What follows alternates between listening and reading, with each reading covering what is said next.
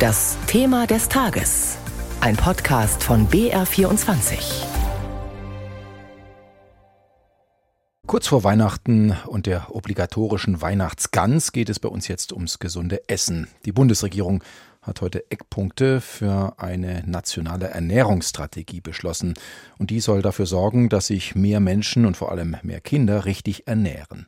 Wie sich Bundeslandwirtschaftsminister Cem Özdemir das genau vorstellt und was der grünen Politiker anders machen will als seine Vorgänger, dazu jetzt aus Berlin Anita Fünfinger. Diese drei Zutaten hat in den vergangenen Jahren wirklich jeder und jede Landwirtschaftsministerin Deutschlands reduzieren wollen. Salz, Zucker und Fett. Ernährungswissenschaftler bescheinigen den Deutschen, sie essen zu viel davon. Auch Cem Özdemir hat das erkannt.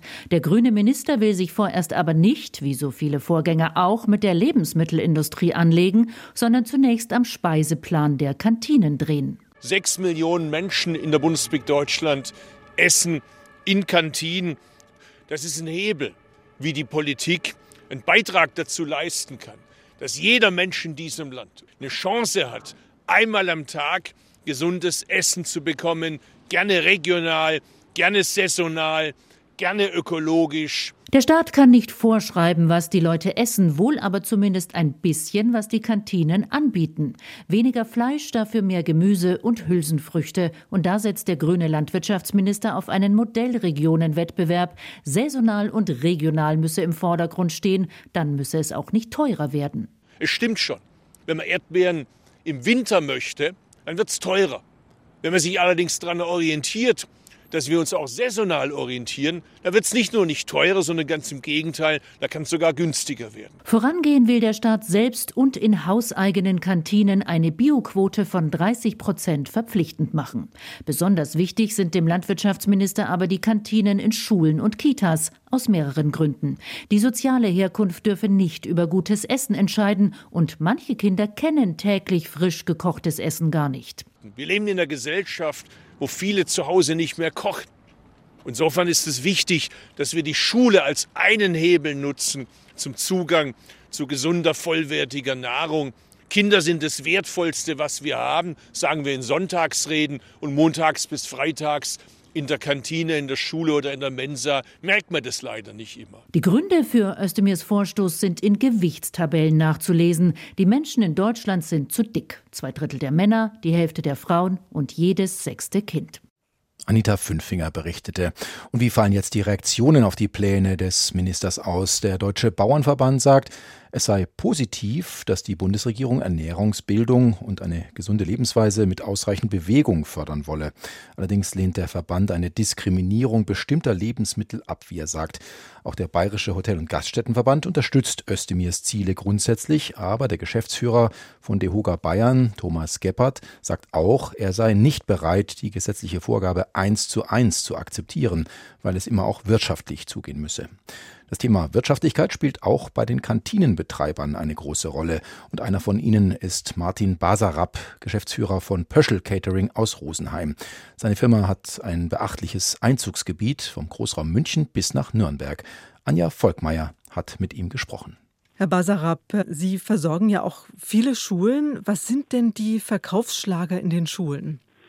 Das ist ganz klar äh, das Schnitzel mit Pommes, Kaiserschmarrn, und ich sag mal die Chicken Nuggets. Das sind die Gerichte, wenn wir das anbieten, dann ist definitiv die Mensa voll und das macht sich bemerkbar an den Zahlen.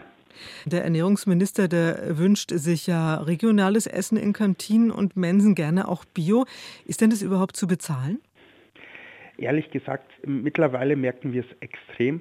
Einfach aus dem Grund, weil die Eltern teilweise sparen wirklich sparen am Essen. Wir merken es am, am, Mittagessen, weil wir eine, vom Preis-Leistung her gut dastehen, sage ich mal, kommen relativ viele Leute noch zum Mittagessen. Aber wir bieten ja auch einen Pausenverkauf an und da sind die Zahlen massiv nach unten gegangen. Da, da sieht man wirklich, die Schüler kommen mit Brotzeitboxen mittlerweile in die Schule.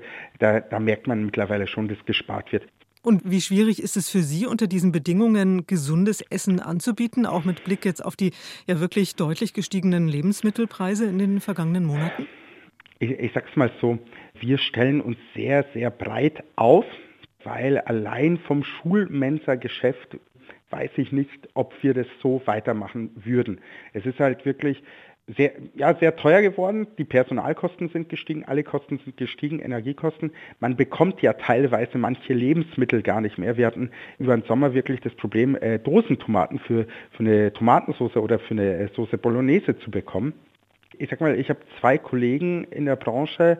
Der eine äh, hört nach 17 Jahren auf, weil der sagt, ich habe jetzt drei Jahre gekämpft, ich mag nicht mehr. Ich muss ganz ehrlich sagen, als, als ich das erfahren habe, dachte ich mir, wow, das war einer, wo ich äh, raufgeschaut habe und der hat es wirklich umgesetzt. Eben diese Bio-Sachen. Der hat sich da wirklich ins Zeug ge gelegt und hat wirklich mit vollem Herzblut gemacht und der hat äh, aufgegeben. Und ein anderer Kollege, der, der nur Kitas versorgt, also keine äh, Schulen, der steht mit eineinhalb Füßen in der äh, Insolvenz.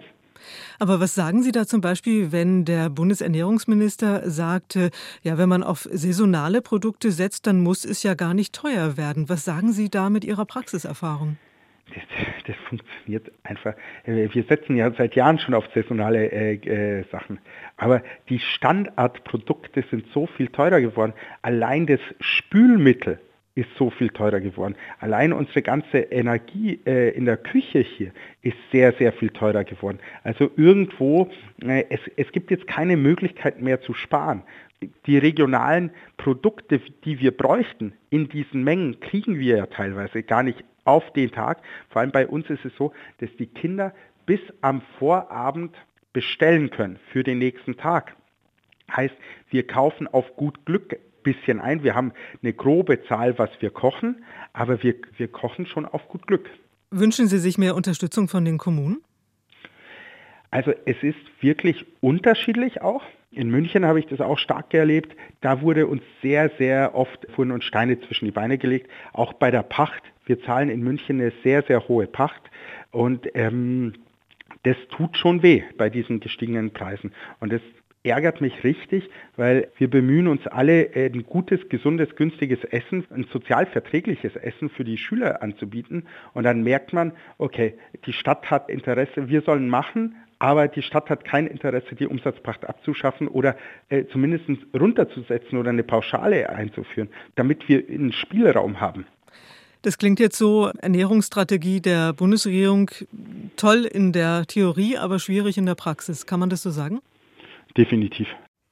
Sagt Martin Basarab, Geschäftsführer von Pöschel Catering aus Rosenheim.